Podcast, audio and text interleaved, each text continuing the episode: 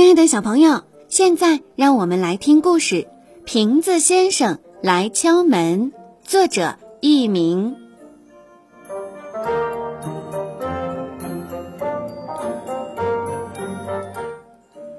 小河狸的家是用许多细树枝搭成的，一半在水面上，一半在水底下。房子虽然漂亮。不过有一个问题让小河狸十分的头疼，那就是常常有瓶子先生来敲门。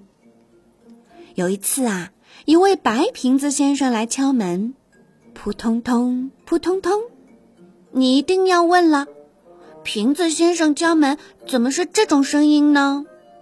答案很简单，因为他是乘着水流来的呀。小河狸把白瓶子先生请进了家门。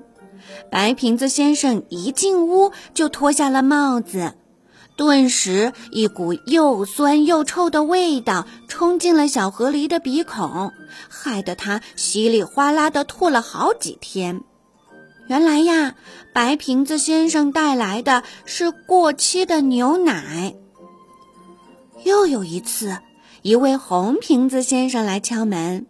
扑通通，扑通通，小河狸觉得红瓶子先生长得很帅，就将他请到了家里。红瓶子先生带来好多红葡萄酒，闻起来香喷喷的。但是小河狸不小心喝多了，整整昏睡了三天三夜。小河狸很生气。他发誓这辈子都不再欢迎任何瓶子先生了。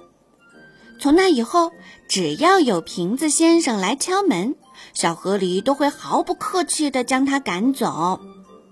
他赶走过药瓶子先生，赶走过醋瓶子先生，赶走过油瓶子先生，赶走过洗洁精瓶子先生。这天。小河狸的门外又响起了扑通通、扑通通的声音，又是一位瓶子先生。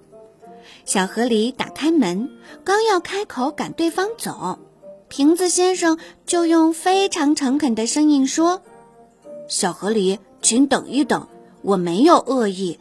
你瞧，我带来了一个愿望，希望你能帮一帮忙。”小河狸盯着眼前的这位瓶子先生，他是一位干干净净的先生，透明的肚子里有一张小小的纸条。小河狸犹豫了一下，把瓶子先生让到了家里。